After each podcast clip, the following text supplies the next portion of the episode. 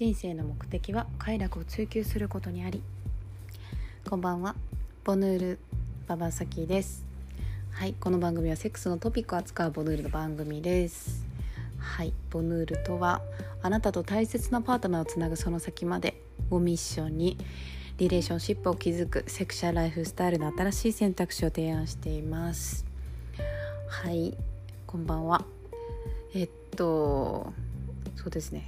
今日はもうあの今年30になるんですけどもう夏の日差しがどんどんあの体の何て言うんでしょう体の老化って言いそうになりましたけどあの本当にね体力をこう毎日奪われて外を出歩くだけでも本当に一日終わると体力消耗したなっていうのがもうほとんど最近毎日化粧をしたまま寝てしまうんですけどついつい。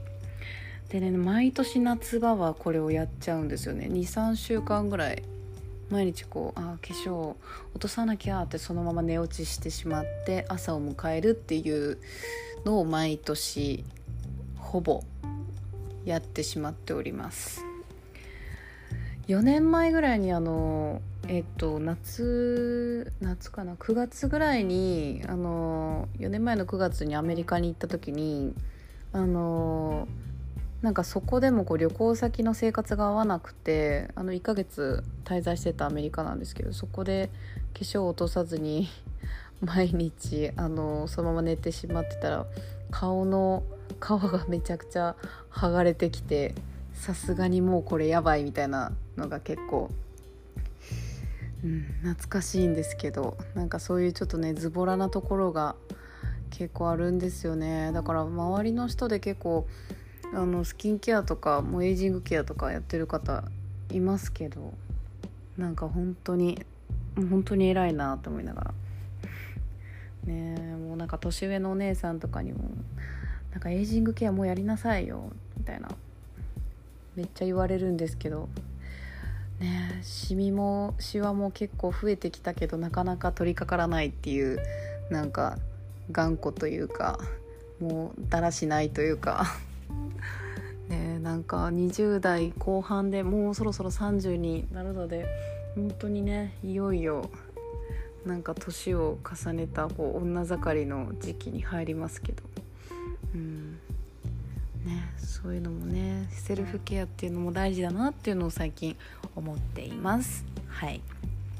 えー、っと今日はえー、っと以前えー、っと DM でこういろんなこうみんなの質問みんなに質問したんですけどなんかそのセックスについてのねいろんなトピックを今日ね紹介していけたらなと思います。はい。みんな優しいのでねいろいろこうセックスに関しての質問を赤裸々に答えてくれてうん。ちょっとそれをねちょっといろんなこと質問を紹介していこうかなと思います。はい。えっとねじゃあ1つ目の質問。これ結構質問答えてくれてる項目とあの答えてくれてない項目あるんで結構もうバラバラでいっちゃいます。はい。じゃあある方の忘れられないセックス。はい。誰も来ないような山奥の川谷かっこはてな。でしたセックス。開放感が半端なくて人っていうより獣の交尾みたいで最高やった。このセックスでいわゆる可愛い喘ぎ声じゃなくてもむしろ我を忘れる乱れ方の方が相手は喜んでくれることが分かってセックスって可愛いこぶらなくていいんやって気づいた。いつか自然の中で相手と地球と一体になるセックスがしたい。これ感覚でしかないけど絶対できると思っている。ほう。なかなか山山奥の川と谷っていうのね なかなか多分ないと思うけど。まあでもどうなんだろう川うーんなんかね私ちょっとその光景をこう想像した時になんか「もののけ姫」のアシタカとサンのあのシーンを思い出しましたね。あのアシタカがこう銃でなんかお腹をこう撃たれそしてあのサンを抱えて山山奥っていうかあの川辺のとこまで行くのかななんかそのそのシーンでなんか次の日の朝にこう傷が癒えててで隣でサンが、あのー、なんていうの？毛皮に車って起きているシーン。ね思い出しますね。なんかあのシーンって結構私すごく子供の時にね見てたからすごく覚えてるんですけど大人になってあのえっ、ー、と監督があのシーンはあの2人はあのいたした後の朝ですっていうのを何かのラジオ番組で言ってたっていうのを聞きましたね。なんかそういうなんだろう。あのまあ、ちょっと話戻るけどなんかこう女性はこういわゆる可愛い反応だったりこう相手に相手に対してこうやっぱり気を使う生き物だと思うんであのー、なんだろうな。まあ、よくね演技をしてるとかって言われることもあるんですけど言われることもあるというか演技してる人も多いと思うけどなんかそれってこう相手に対しての一つ配慮だったりその場の空気をこうね盛り上げたりとかっていうところもあると思うんですけどなんかそのなんだろうなそのセックスって行為自体にこう夢中になってただただその場をなんか楽しむみたいなその純粋にその時間をただ感じるみたいななんかそういう行為がなんかすごくねなんかなんだろうなんか動物的で本能的ですごく生命力感じるなと思いましたこれ。うん。はい続いてえっ、ー、と相手のことが愛しすぎて泣けてきたセックス。幸福感でいっぱいで気持ちいいというか心地いいセックスでした。結局は性性癖を満たすような SM チックなセックスよりも愛情を感じるノーマスノーマルセックスの方が心に残る。これが忘れられないセックスってことですね。うーん。なんだろう。でもなんか結局セックスってこう愛情のエネルギーのなんか交換みたいなところがあるからなんかそれがこう相手とこうフィーリングが本当にあってこう心が通うっていうか互いの気持ちが一致するっていうのがなんかすごくあのー、なんだろうロマンチックっていうかなんだろうな。やっぱり愛情を感じてね女の人も綺麗になるしやっぱり男の人もすごく心地がいいって思うんだろうしなんかそれってすごくなんかうん幸福感でいっぱいでっていうのがなんかすごくね素敵だなって思いました。うん。じゃあねどうしようかな。続いての質問で、えっと、これ忘れられないセックス。の中の質問で切ないセックスかっこ涙。はい。好きな人のことを思いながら他の人とやって泣いた時。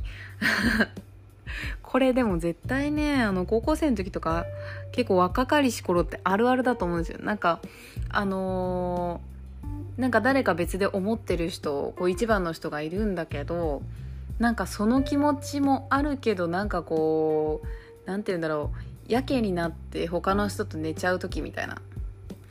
なんか結構あのー、青いよね。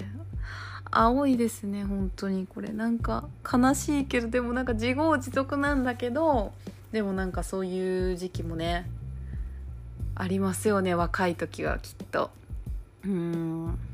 でもなんか突然泣いたら「えどうしたの?」みたいな。なんかこうぱり相手の人にもこう気を使わせてしまうし「いやでも何でもないんだよ」とか言ってなんか実は他の人のこと考えてたんだよって絶対本当のこと言わないと思うしきっと。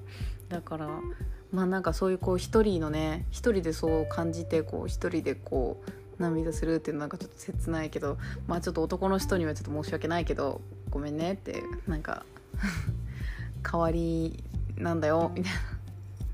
代わりなんだけどまあでもそういうねなんかすがりたくなるみたいな時もきっとありますよね。うん。はい別の方のじゃあ忘れられないセックスのシチュエーション。はい。外車とかでしょうか？はてな。むしろはてな。うんどうだったろうなこう。忘れられないセックス。外と車。まあでも外と車って言われたらあ外と車で思い出すセックスはきっとある人いますよねきっと。うん。あります私は。あのえっと山の上に夜車でドライブしてでそこでこう車止めてあの私運転席いたんですけどそこからあの助手席の人側にバサッとバサッとちゃもうはい。行っちゃってみたいな。その時めちゃくちゃ雨降ってたんですよ。なんかもう台風並みに雨降っててで軽自動車でめちゃくちゃ揺れるしもうザーってめっちゃ雨降ってる中もう狭い軽自動車の中でこう椅子を倒してみたいな時確かに忘れられないなとちょっと今そういうシチュエーション思い出しましたね。外とかってでもねまあ私は田舎だったので結構海のそばでみたいなのは結構ありましたけど私の周りとかもうん忘れられないっていうかまあそんなこともないなっていうか特別でもなかったなみたいな感じですね私はまあでも外とかでねやった人って結構まあでも落ち着かないからねなんか別にそれがめっちゃこう興奮するセックスみたいなとかでもないし別にこう見られるのがね楽しいとかそういう人もいるかもしれないけどね。わかんないですけど。はい。はいじゃあ続いての忘れないセックス。玄関開けて入ったら壁ドン壁ドンからのお姫様抱っこでベッドイン。そんなことあるんや。壁ドンとかされたことある人いますかね？壁ドン。うん。壁ドンからの なんかもう私これでもなんかもしこれ自分がされたらめちゃくちゃにやけにやけちゃうっていうかなんかめっちゃ爆笑してると思う。なんか。ていうか重くてごめんって思うしなんかもしあのなんだろう。てかなんだろう。そんな安定して安定してそのお姫様抱っこできる人が過去にそんないなかったかも。うん。そうですねでもなんかそういうシチュエーションとかってやっぱいいなって思うんですよね女性はきっと。うん。いやわかんない。わかんないけど。うん。ほーじゃあちょっとじゃあ最後のえっ、と忘れられない忘れられないセックス。